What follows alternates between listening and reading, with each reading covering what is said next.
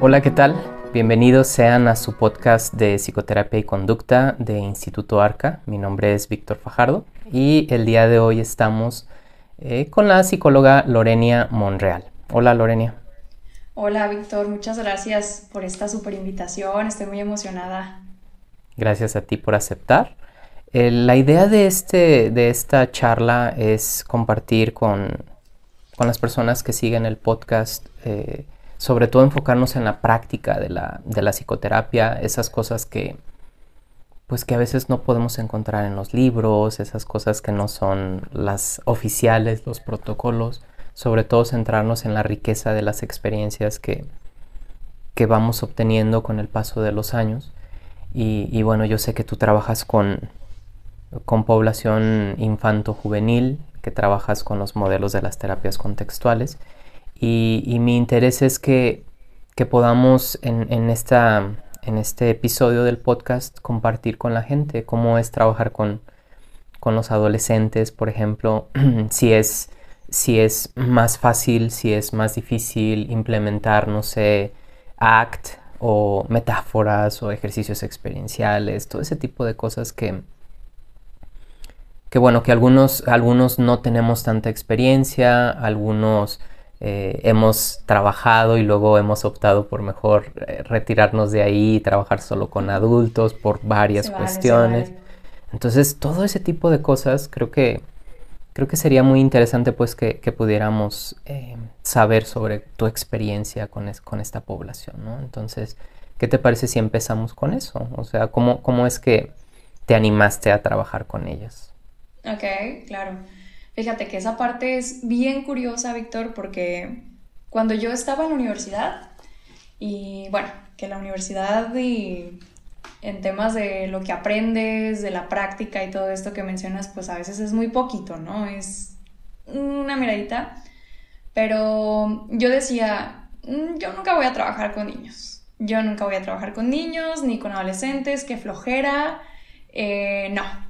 Así, no, no, yo no, los adultos y las personas que estén allí, ¿no? Como bien conscientes de qué quieren hacer. Plop. que pues un, giro, ¿no? Que dio mi, mi formación, mi trabajo ha sido un enfoque bien, bien grandote, ¿no? Esta, a esta población tan hermosa, tan chula y preciosa en, en muchos sentidos. Inició con una cuestión muy curiosa como una necesidad de precisamente del centro en el que yo trabajo, como a ver, o sea, Necesitamos alguien pues que esté preparado, que, tenga una formación basada en evidencia, que atienda a niños y adolescentes. Y dije, bueno, es mi momento. Entonces ahí fue un, pequeño sape a la Lorenia Universitaria que dices, ah, no, no que no ibas a trabajar con niños y con adolescentes, pues ahí estás. Entonces así empezó, más que nada cubriendo esta necesidad de, pues de la ciudad incluso, ¿no? De los casos que nos estaban llegando mucha, pues muchos pacientes, pacientitos en ese sentido y em, pues empiezas a, descubrir un mundo maravilloso en términos del trabajo tanto en, directamente con ellos y con los papás, ¿no? Porque es, es un, un combo bien, bien padre. El decir, trabajar con niños y con adolescentes es naturalmente echarle una mirada profunda a su casa, al contexto escolar, a las amistades, o sea, es un trabajo bien, bien profundo, pero muy gratificante también. Vale, entonces la necesidad fue la que, la que te orilló y tú te, te animaste. Sí, era como, ok, hace falta, ya lo había visto desde otra perspectiva porque pues igual ya había salido de la universidad, había tenido el acercamiento, por ejemplo, con modelos de cognitivo-conductual y cómo era el trabajo también pues en, en, bueno, modificación de conducta, más TCC y todo eso, entonces dije, ok, puedo hacerlo. Ya como que fue desmitificando un poquito esa parte del que flojera de, de mi Lorenia universitaria y pues fue como dije, bueno, me, me parece. Y luego además, de repente me decían, es que tienes todo el perfil.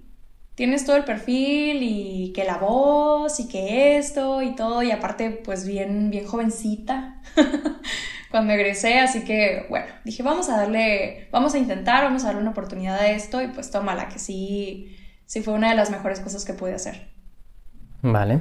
Oye, ¿y qué es lo que se necesita en términos de, no sé, como personalidad o de competencias, habilidades? ¿Qué se necesita para trabajar con, con adolescentes? Fíjate, ¿qué se necesita? Mucha paciencia. Em, mucha paciencia porque al final los adolescentes te llevan mucho al límite, ¿no? Hay veces que pueden ser, puedes hacer un clic increíble con ellos y pues todo fluir como con cualquier otro consultante, incluso como lo haría con, con los adultos, pero hay otras veces en las que no, ¿no? Y es así como el que son irreverentes o en el que están ahí de que, ay, no, qué flojera estar aquí, entonces sí se requiere muchísima paciencia, mucha versatilidad y también parece que no, pero estar como en la onda, en contacto con las cosas que están en el contexto en el que ellos se desenvuelven, ¿no? O sea, saberte de apps, de videojuegos, de estas cosas. Es un trabajo que no se ve, pero que yo creo que la mayoría de los terapeutas infanto-juveniles lo hacemos, ¿no? O sea, sí nos dedicamos a la tarea de investigar qué onda, qué hay, cuáles son los memes, cuáles son, eh, pues tal cual, los temas de, actualidad y pues hacer uso de esto. Otra de las cosas que a mí me parece como muy, muy importante en, temas de, necesidades de los terapeutas infanto-juveniles es el aprender a, a, como que quitarte un poquito esa, esa máscara de, ah, yo aquí soy el terapeuta y estoy así entre comillas, psicoanalizando y mi papel así súper duro es un, a ver, sensibilízate, vamos soltándonos un poquito esa flexibilidad que pues de alguna manera, tú sabes, en estos modelos contextuales pues lo es todo, ¿no? El tema de, de, de ser flexibles, de, de, reflejar y pues por supuesto el, el ser muy congruentes con el tipo de terapia y los procesos y las estrategias que se trabajan y que se intentan implementar en los consultantes y con los casos en particular. O sea que llegar y ponerte así muy en el papel de yo aquí pongo las reglas, doy las órdenes y así se va a hacer, no es tan efectivo con ellos. Creo que en la gran mayoría, o sea, desde mi experiencia, no lo es. Porque, ¿sabes? Esa actitud la tienen viviendo toda la vida, o sea, quién pone reglas, quién marca la pauta, quién lleva y todo, pues lo ven con sus papás, lo ven con sus maestros, los ven con sus tíos, ¿no? Abuelitos, todos esos, están hartos. Tienen, todas las personas les, les dicen qué tienen que hacer, cómo se tienen que comportar, qué es lo que hay que hacer. Entonces creo que algo que favorece muchísimo la relación terapéutica, la adherencia al tratamiento, es que e, en ese contexto del consultorio sea ese lugar en el que ellos tienen un poco más que decir, ¿no? O sea, hay una soltura y no estás tú allí como en este papel de, mira, vamos a hacer esto y esto y esto y esto y esto, en actitud, ¿no? Porque tú sabes que de repente en, el trabajo, pues sí, nos preparamos, a veces seguimos protocolos o sesiones, o sea, pues hay un trabajo previo a, al acercamiento directo con el consultante, pero em, pues sí, darles este, esta libertad un poquito es muy necesario. Y en mi experiencia me ha ayudado a, a conectar mejor con ellos, ¿no? Vale sería como un espacio en donde hay una escucha, un reconocimiento de quiénes son, cuáles son sus necesidades, que bueno, lo hemos platicado en episodios anteriores del podcast, ¿no? Sobre la validación. Sí. Lo que significa ver a la persona, reconocerla como, oye, aquí estás frente a mí, eres un ser humano entero, completo y a pesar de de que la gente a veces no te considere así, pero aquí sí lo puede ser y entonces eso pudiera favorecer que se, em, no sé, que se abran para compartir cosas que tal vez no han hecho o trabajar cosas que tal vez no han querido trabajar. Podríamos decir que va, por ahí. Sí, totalmente esa parte que mencionas Completamente. La parte de, del validarlos, de que sean, que sientan esta escucha, esta aceptación incondicional de quién eres, independientemente del qué traes puesto, qué me estás diciendo que hiciste esta semana, em, qué pensaste, qué sentiste, ¿no? Tal cual.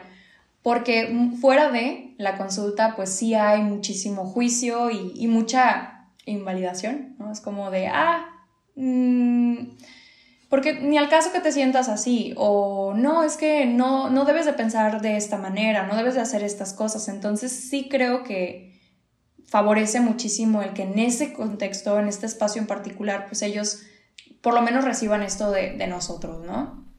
Que se sabe que con cualquier persona, con cualquier consultante, en cualquier contexto, esto siempre va a favorecer, pero en mi opinión, creo que con los adolescentes da un cambio muy, muy importante es, muy grande.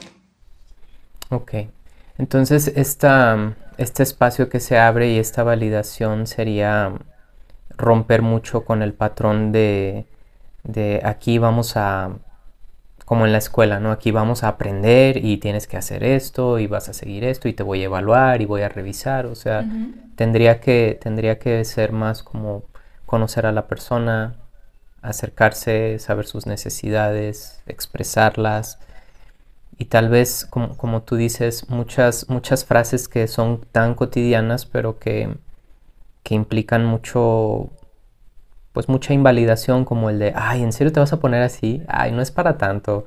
Ay, yo, yo cuando tenía tu edad, este, pues ya trabajaba y hacía esto y tú te quejas por esto y no seas dramático y cosas así, ¿no?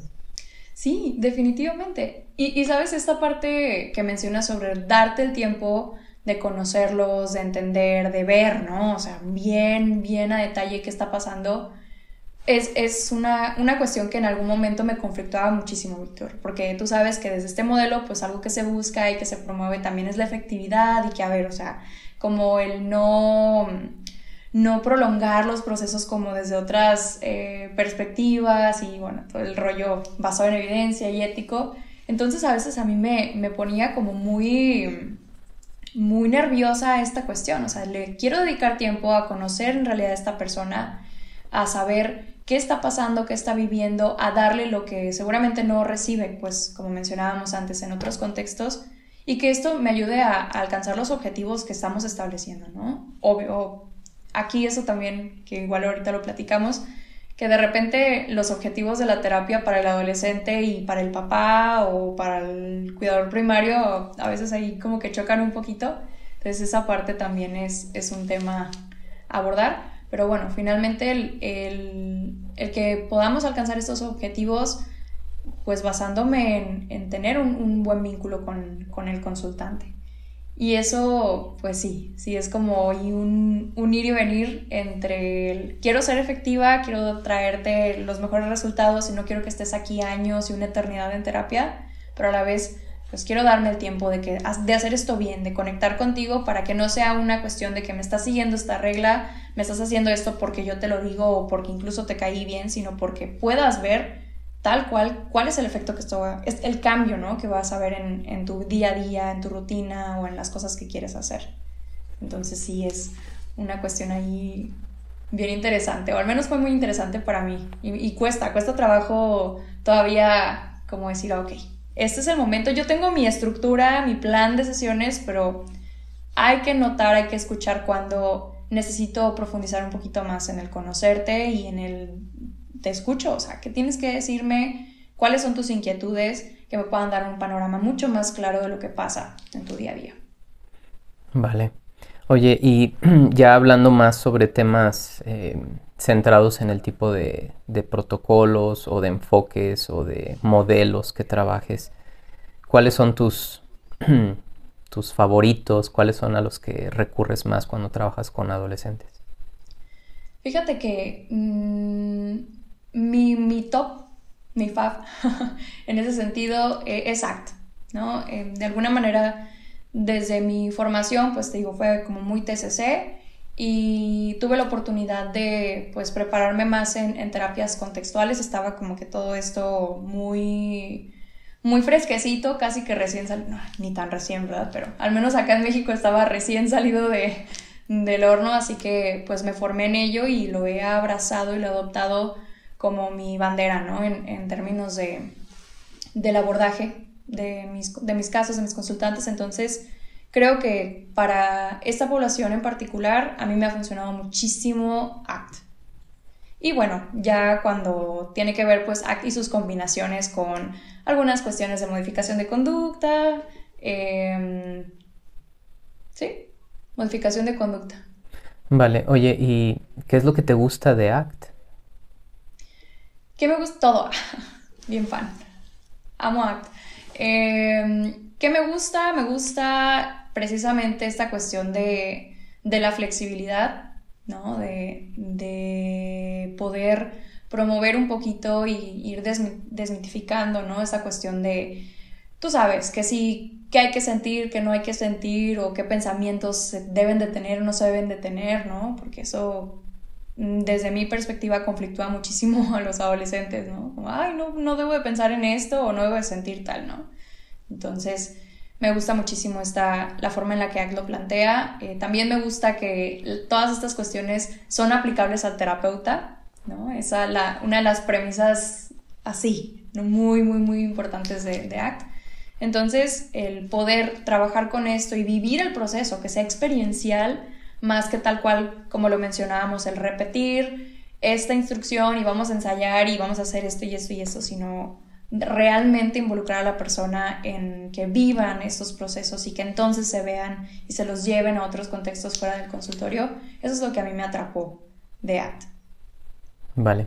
A mí me pasó algo parecido, creo que Digo, soy de generaciones antes a la tuya, pero creo que la, parte más relevante de, de, ACT para mí fue que rompe con toda esta, pues toda la promoción del apego a sentimientos más positivos, más alegres, más favorables. Entonces pensamientos, sentimientos, emociones y cómo de alguna manera se va eh, patologizando la normalidad de eh, las dificultades de la vida, de, los, de las emociones difíciles, de los momentos difíciles, patologizando todo lo que, lo que los seres humanos sufrimos y que es normal, ¿no? Entonces a, mí, me, a mí me encantó eso, a mí me atrapó y me, digo, me atrapó el, concepto y al mismo tiempo me liberó de cosas que yo también... Eh,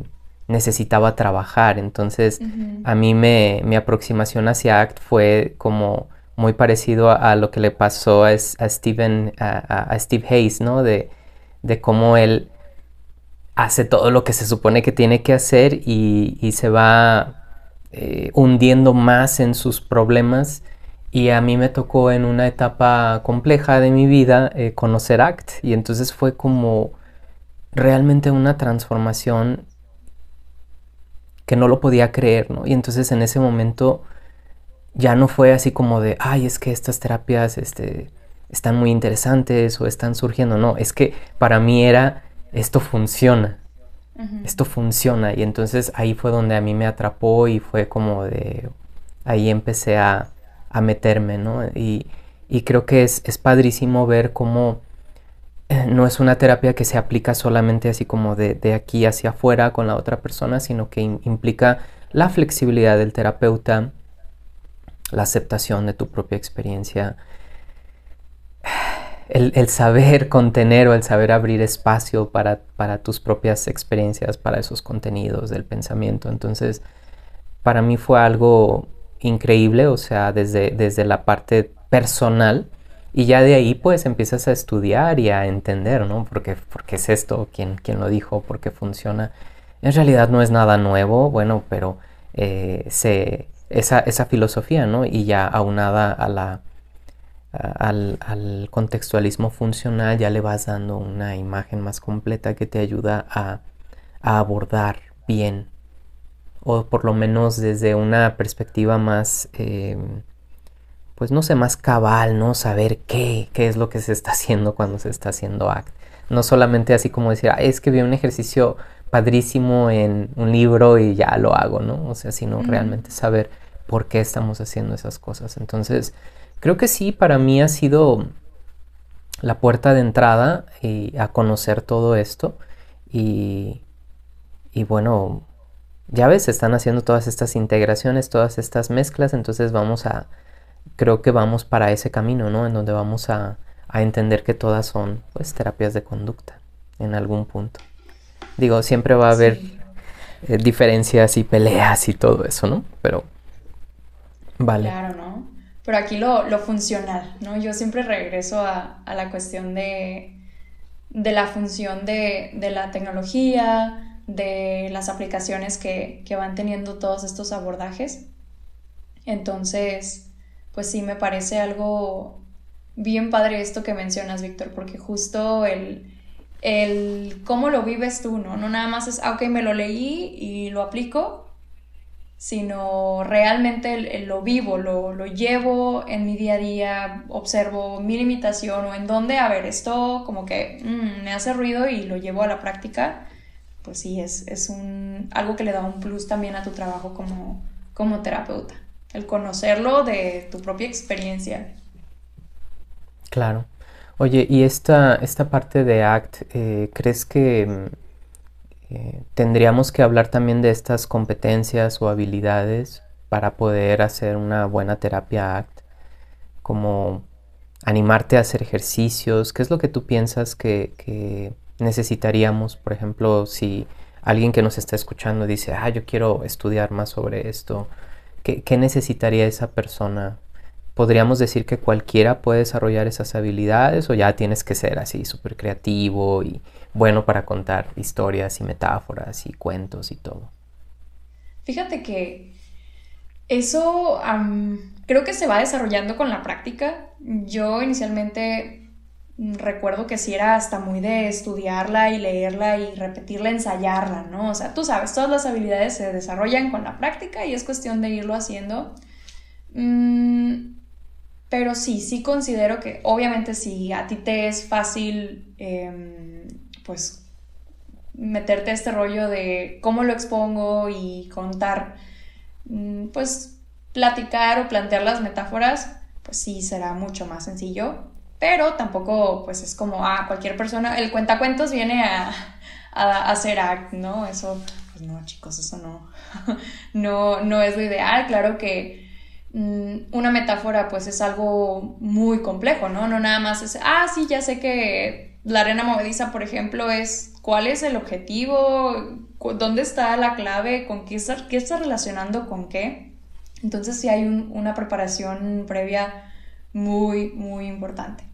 Así que si tenemos por ahí psicólogos o estudiantes de psicología que quieren conocer este modelo, pues lo primero es que hay que empaparse, ¿no? De, de, pues de las bases, ¿no? Yo diría que necesitas ser conductista para poder hacer act bien, ¿no? Porque también se... hay mucho. hay, muchas personas que pues buscan acercarse a estos modelos y todo, pero si no entendemos la base, el contextualismo funcional, el conductismo radical, pues estás contando el cuento. Y eso no es hacer terapia. Vale, estoy de acuerdo, completamente. Creo que ahí la, creo que la, la cuestión que tú dices sobre la práctica es la clave, ¿no? O sea, puedes tener ciertas habilidades que ya hagan más fácil que implementes algunas técnicas o estrategias y otras que te cueste más trabajo, pero que con la práctica las vas a ir mejorando.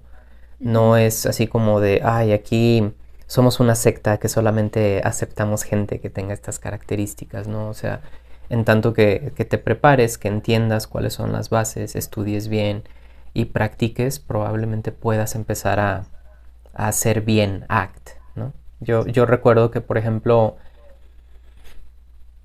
pues no sé, o sea, es, como cuando ves a un maestro, ¿no? Es difícil encontrar a una persona que sea un buen maestro en sus primeros, en su primer año, ¿no? Como maestro, creo yo que la mayoría somos malos o regulares, ¿no? Eh, pero con el tiempo eh, se van adquiriendo todas estas habilidades y te vas haciendo bueno. Y, creo que pasa lo mismo ¿no? en, terapia, eh, en el trabajo, en, la implementación de estas estrategias. Va mejorando, te vas haciendo más consciente, vas detectando estas cosas. ¿no? En ACT, por ejemplo, es, es muy interesante cuando te das cuenta que terminaste una sesión y en lugar de hacer el ejercicio lo platicaste. Y así como que dices, mm, ¿por qué no lo hice? ¿Por qué lo platiqué? Pudo haber sido más efectivo hacer este ejercicio que nada más platicarlo. O incluso a veces yo me, al principio me detectaba, ¿no? Hacía un ejercicio y ya decía, bueno, ya voy avanzando, ¿no? Y luego yo lo explicaba, ¿no? Así como de, ah, y esto tiene que ser esto y esto tiene que ser esto. Y así como, oye, no estás dejando que la persona haga su conexión con este ejercicio y que encuentre el sentido, que haga estas relaciones, ¿no? Y entonces todos esos errores los vas, los vas identificando y entonces eh, va, mejorando, ¿no? De manera muy natural nuestro trabajo. Sí, fíjate, justo esa parte de de, repente la explicación y, que ya lo platiqué y todo eso, pues sí, sí creo que ocurre al inicio y se vale, o sea, se vale que ocurra, pero siempre y cuando te des cuenta, ¿no? Que también es algo bien, muy de acto, el, notar, ¿no? Sencillamente noto y a medida que me hago consciente de esto, pues tengo la oportunidad de hacer un cambio, ¿no? De, de hacerlo distinto. Y lo mismo ocurre con el consultante, o sea, si tú le platicas, si tú le cuentas, si tú le explicas, pues no le estás, eh, no estás generando el contexto de, de, aprendizaje para que pues él relacione, para que él diga, ah, ok, o sea, esto ocurre en mi casa, esto ocurre en la escuela, esto me pasa con mi mejor amiga, entonces sí, sí es como pues una, una parte bien importante de qué notar, ¿no? Cuando estamos haciendo pues esta terapia, nuestras limitaciones o dónde estamos cayendo en estos errores pequeñitos, pero pues que son clave al momento de desarrollar habilidades.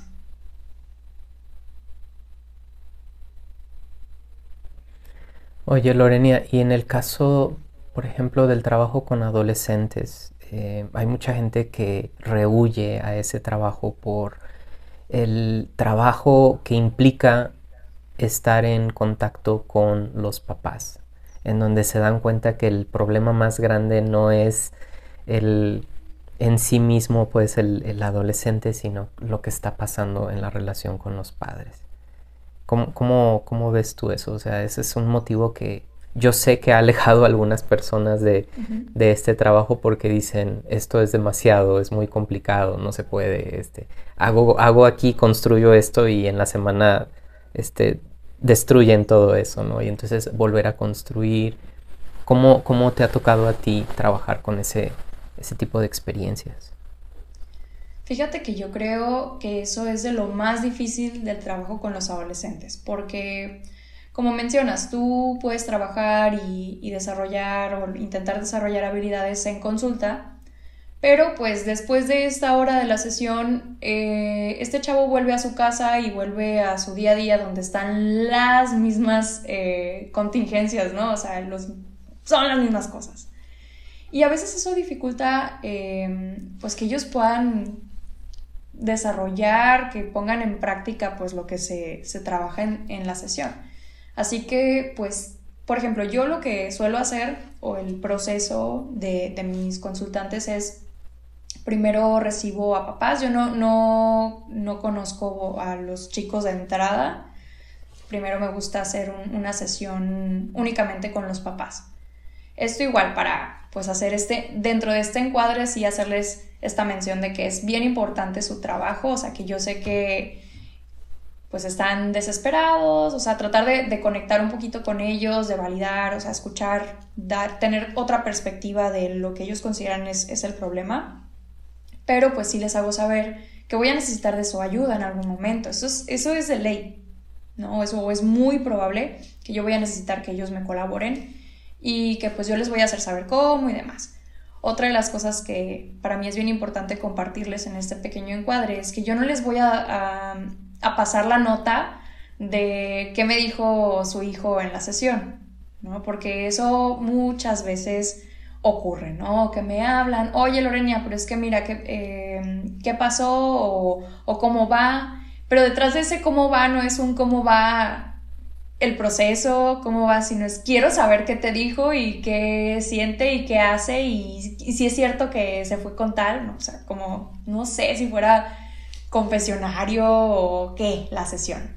Entonces, pues sí les hago saber desde un inicio que no puedo hacer eso, ¿no? Que yo habrá cosas que podré compartirles acerca del proceso, pero que habrá otras que, que no, que no, no se las haré saber, o bien que primero tendré que discutirlo con su hijo, que es mi paciente, que es mi consultante, y entonces vamos a tomar una decisión y ya vemos, ¿no?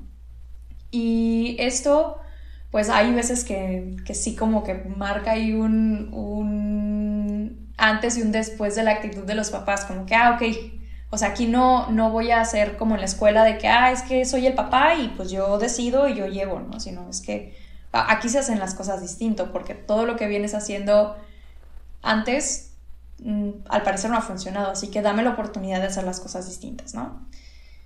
Y pues bueno, hay veces que esto está súper entendido y está padrísimo y, y sí le digo, oye, ¿sabes qué es? Que necesito, por ejemplo, a una personita con ansiedad social, que va el papá y me lo, si tiene exámenes, pues le escribe una nota y al maestro de que no, es que no puede, no puede exponer porque se siente mal, o sea, le favorece a, su ansiedad, ¿no? O sea, no le permite realmente exponerse, ya le digo, a ver, yo sé, por ejemplo, que tú lo amas, que no quieres que sufra, pero necesitamos que conviva, que aprenda a, a convivir con esta ansiedad haciendo estas cosas o no, no, no me lo puedes llevar al hospital cada vez que te dice que no puede respirar o que está teniendo un ataque de pánico, ¿no?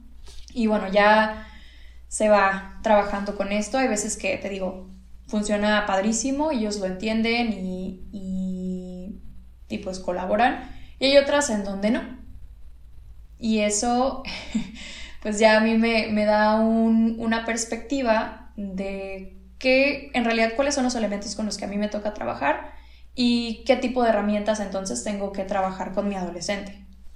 Si yo le explico y le expongo la situación al papá y no hay una colaboración, entonces yo me tengo que esforzar un montón en darle habilidades a, este chico o a esta chica de eh, una aceptación radical, ¿no? De que no va a cambiar. Y necesitamos más bien trabajar en, en eso, ¿no? En el que tú estés un poquito mejor con el contexto en el que te desenvuelves con, o sea, que hagas lo que puedas con lo que tienes.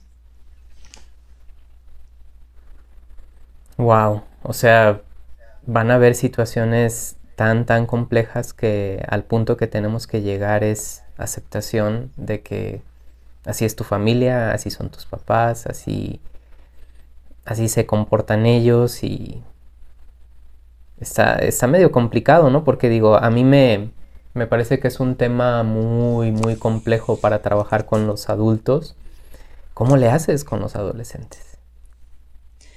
Sí, justo esa parte es así, Víctor. lo ideal, en el mundo ideal, todos van a participar y todos están dispuestos y abiertos a nuevas experiencias y hacer cambios y asumir la responsabilidad de lo que les toque, pero no siempre estamos en este mundo ideal. Y yo quiero pues que mi consultante tenga habilidades para enfrentarse al mundo al que vive. Así que, pues sí, sí toca aceptar y tolerancia al malestar y centrarnos en qué otras cosas son importantes. Yo sé que esto es bien difícil y aquí estoy para acompañarte y puedo eh, tratar de entender lo que sientes y lo que vives, pero bueno, vamos trabajando con lo que sí, en donde sí tenemos la oportunidad de hacer un cambio. Que tú sabes, ¿no? Aceptación y cambio, pues parte importantísima, ¿no? De, de Vale.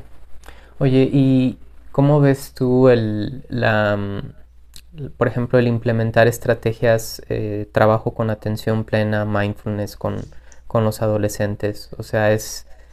Em, en, tu, ¿En tu experiencia ha sido fácil o mm, te ha sido complicado? Digo, yo, yo recuerdo, yo sé que la mayoría de mis pacientes adultos em, están más como cooperadores, ¿no? Eh, entran en, las, dinámicas de los ejercicios.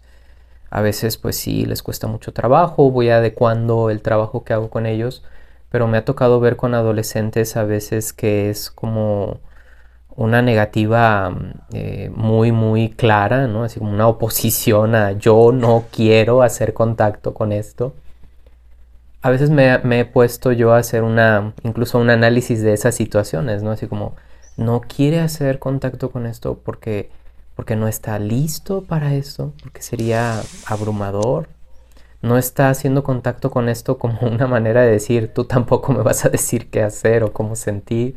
O sea, como cosas muy complejas, pero sí me ha tocado ver que, que en algunos casos es como muy poco atractivo, ¿no? Así como de, ¿y esto qué? ¿No? Así como de, otra vez me vas a poner a hacer un ejercicio de estos aburridos para que me duerma. O sea, ¿cómo, cómo qué, te ha funcionado a ti en, en, ese apartado del mindfulness? Fíjate que pues es un, el mindfulness es una parte fundamental de, de la terapia, ¿no? Entonces, claro que, que he visto un poco de todo. En mi experiencia, la mayoría están dispuestos, no te voy a decir que son los más emocionados, pero eh, sí dispuestos. Y pueden llegar a, a, decir, wow, ¿no? Es que fíjate que sí lo hice el otro día en mi casa y, y sí vi, sí, sí noté un cambio. Entonces, pues como que, uff, un win, el super festejo. Pero sí, sí, también hay otros que dicen, ay, no, eso, ¿no? Como otra vez. Em, tengo algunos eh, consultantes adolescentes que no sé por qué, digo, qué padre, pero en la escuela les dan eh, atención plena, como que tienen un... está ya en, el programa educativo, ¿no? Y es así como que, ¡ay, otra vez! Hice 50 minutos en la escuela. y tú me quieres poner otra vez. Y yo, sí, fíjate que sí. Entonces es, em, es muy curioso porque, pues, usualmente la terapia también tiene que ser un contexto en el que trabajamos con lo incómodo, con lo que no te gusta, con ese desespero y con esto, a ver, o sea, ¿qué onda? Entonces sí, sí es ahí donde te decía, me pongo más irreverentona, eh, de tal cual, sí, sí lo vamos a hacer. Y, y, pues sí, es como de, como que se nota ahí la, la resistencia, pero en mi experiencia acceden, ¿no? Obviamente porque está pues todo este trabajo previo de que nos conocemos y le digo, oye, o sea, ¿te acuerdas el otro día que hablábamos y te dije que aquí se, tendríamos que hacer cosas distintas? ¿O te acuerdas de esta y esta y esta otra ocasión en donde le sacaste la vuelta? Vamos, aquí estoy contigo, o sea, yo, yo sé que es, que te da flojera, créeme que a mí también me da flojera hacer atención plena cuando tú tienes esta cara, pero ándale, vamos haciéndolo sí me pongo como muy en ese nivel, ¿no? De, pues yo también te estoy viendo a ti, tú crees que a mí no me da flojera si estás en esta actitud, pero la idea es darle eh, a lo que tenemos que hacer, ¿no? O sea, lo que yo sé o hemos visto antes que te puede mover a conectar mejor con tu emoción o a entender o encontrar una mejor alternativa de responder a ella. Y es como que cambia ahí un poquito el chip y pues ya, acceder. Y hay otra, otra parte de, la población que te lo comentaba en, en, chat, ¿no? Que están así muy de, ay, sí, uff, qué padrísimo, porque pues también tú sabes que esto se ha puesto de moda y ellos de que meditación y estos rollos y pues bien, bien contentos, ¿no? Entonces sí es como, pues bien interesante toda esa variedad de respuestas ante el, el mindfulness, porque hay quienes Mm, no lo conocen y, y, están dispuestos, hay quienes no los conocen y no están tan dispuestos, más bien están como que hay que flojera, y hay otros que dicen, uy, sí, om, y todo este rollo. Entonces es muy divertido, es muy entretenido variar también junto con ellos. Fíjate que con algunos de mis, de mis clientes la cuestión es que ellos muerden el anzuelo, ¿no? Cuando llegan a terapia y te platican y, oh, bueno, vamos a trabajar esto, sí, vamos a hacer esto. Y cuando te preguntan, ¿pero cómo? Y entonces ahí es donde dices, ah, ya mordió el anzuelo. Ah, ¿quieres saber cómo? Cierra tus ojos, vamos a hacer esto. Y entonces, ¿quieres saber cómo? No, es que no, no, puede ser algo exclusivamente platicado, ¿no? Así como, ah, y vas a hacer esto. Pues vamos a manos, manos a la, a la obra, ¿no? Tenemos que entrar y hacer lo que tenemos. Eh, qué hacer para lograr esos cambios en la manera en la que observamos, percibimos, sentimos, toleramos, eh, de alguna manera dejamos que esté ahí, abrimos espacio para nuestras experiencias. Entonces ahí yo, yo la verdad es que me, aprovecho mucho de eso, ¿no? Cuando, cuando tienes esta entrevista motivacional y te dicen, ah, yo quiero esto, y, pero ¿cómo? Es que en mi terapia anterior nada más hablaba, pero no hacía nada, y así como, bueno, vamos vamos a hacer cosas distintas. Y entonces tú dijiste que querías saber cómo, pues ahora vamos a hacerlo, ¿no? Entonces ahí los atrapo de alguna manera y creo que, creo que me ha funcionado bastante bien. Sí, precisamente esa parte del, a ver, o sea, vamos, vamos haciendo las cosas distintas y te digo, me, me ha servido muchísimo, por supuesto que irlo llevando gradualmente, ¿no? especialmente con los adolescentes, pues empezamos con ejercicios cortitos, no muy largos, como más, más sencillos, y eso favorece pues que vayan ahí poniéndose más, más hábiles, ¿no? Ojo, también algo bien importante con ellos es hacer bastante la aclaración de que la atención plena no es una, una técnica de relajación, o sea, no tiene como objetivo que tú te relajes ni que te me duermas. ¿ok? O sea, es que me desesperé, es que me dio más ansiedad bien. Qué bueno. De eso se trata, de eso se trata, de estar con lo que sea que esté aquí y ahora. Entonces, en mi experiencia sí he visto como que sí se dirige más a como que sí se regulan, se asientan, se relajan, pero no todo el tiempo. Entonces eso sí me ayuda a que estén más dispuestos cuando lo que hay en el presente no es tan grato, ¿no? O sea, cuando no es tan, tan relajante. Y pues ya ponerme, te digo, en, uso de la tecnología, ¿no? Mm, que si les mando, por ejemplo, tengo yo una playlist en, YouTube con algunos ejercicios que están ahí de Vicente Simón, por ejemplo. Que, oye, ahí te va tu playlist. Me ha tocado grabarlos aquí. Eh, los ejercicios, pues guiárselos un poquito. ¿Te cuesta trabajo hacerlo tú solito? Vale, perfecto. Te voy a mandar un audio y ahí está, ¿no? Y tu hojita de registro para que lo lleves. Em, de repente los que tienen relojes así inteligentes ya te dice de que una, un minuto de atención plena al día y no sé qué, yo vamos usando, o sea, aprovecha que tu reloj te está recordando para practicar con esto y lo hacemos, ¿no? Y ya ni te digo que haya apps y, o sea, hay muchas herramientas que pues sí podemos estar utilizando para, pues para promover el trabajo con, con el mindfulness especialmente con ellos que están pues mucho más en contacto con, con esas cuestiones digitales. Muy bien, Lorenia, pues creo que son bastantes, bastantes ideas que podemos extraer ahí de tu experiencia para, para aquellos que están dudando, para aquellos que se quieren animar, porque es cierto lo que dices, hay mucha necesidad, hay, hacen falta terapeutas que trabajen con población infanto-juvenil. Hace falta más, eh, hay una, creo que hay una demanda más alta que la oferta que podemos dar y entonces eso pues nos habla de, de, pues muchos niños, muchos adolescentes que, que, no están recibiendo la atención que necesitan y creo que eso es algo muy, muy serio que tenemos que, que contemplar. Qué bueno que, que tú eres de, de, ese grupo que sí trabaja con ellos. Yo tengo experiencia con adolescentes y sí trabajo con algunos, pero son muy, muy bellos, pues, porque no he tenido que platicar con sus papás, entonces ha sido un trabajo muy bonito para mí eh, y, muy satisfactorio. Es, me parece que a veces eh, estás incidiendo en una etapa crítica y me ha tocado ver cosas eh, muy, muy bonitas, pues, en, términos de, desenlaces, de desarrollo, de, de crecimiento. Entonces, creo que sí vale la pena pues que, nos preparemos para, poder trabajar con ellos. Ahí está ACT, creo que es una, terapia muy completa, muy accesible, eh, eh, muy rica en, todos estos ejercicios experienciales, metáforas, este, ejercicios de difusión, todo, mindfulness. Entonces estaría, estaría padrísimo pues que la gente se, se anime, ¿no? Y si puede hacer este combo de adolescentes y, de ACT, pues estaría muy bien. Bueno, Lorenia, sí. adelante. Adelante.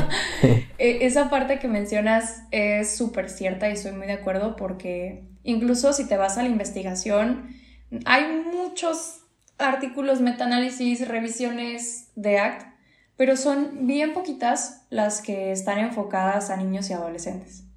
Entonces sí hace falta muchísima más gente, ¿no? En este campo que, le dedique, que busque, em, pues, cómo adaptar estos modelos a, esta población.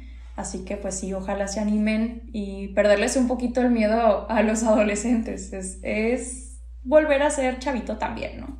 Entonces creo que eso está muy padre y a medida que, se vea desde esa perspectiva y perderle el miedo a, de repente, como dicen, entre comillas, chaburruquear, que, no sé, ¿no? Yo no me siento tan chaburruca, a lo mejor es la primera señal de que soy una chaburruca, pero Em, pues favorece, favorece ahí el, el clic con ellos y es muy importante pues darnos la oportunidad de, de trabajar con esta bella población.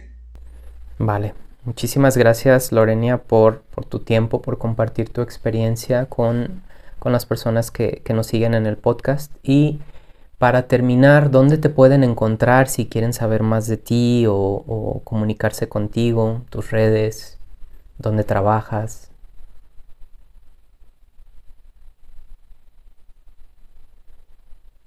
Ok, gracias. No, gracias a ti, Víctor, por, la invitación. Te decía al inicio, yo bien emocionada de, estar por acá. Me pueden encontrar en redes sociales como psicóloga Lorenia. Así estoy en Instagram y así estoy en, en Facebook. También me pueden encontrar en Centro Integral de Psicología o arroba CIDEPS. Esas son nuestras redes, ¿no? Estamos acá en, en Sinaloa, en Los Mochis, pero pues también nos pueden encontrar ahí online. Vale. Muy bien, Lorenia, pues muchísimas gracias por tu tiempo y gracias a todos los que nos escuchan. Em, compartan, compartan este, este episodio si les gustó para que más gente pues que, hace este bonito trabajo se entere de, de todas estas cosas. Eh, estamos en Spotify, en YouTube y bueno, en nuestras redes de Instituto Arca. Y pues nos estamos viendo. Muchísimas gracias. Gracias. Bye. Bye.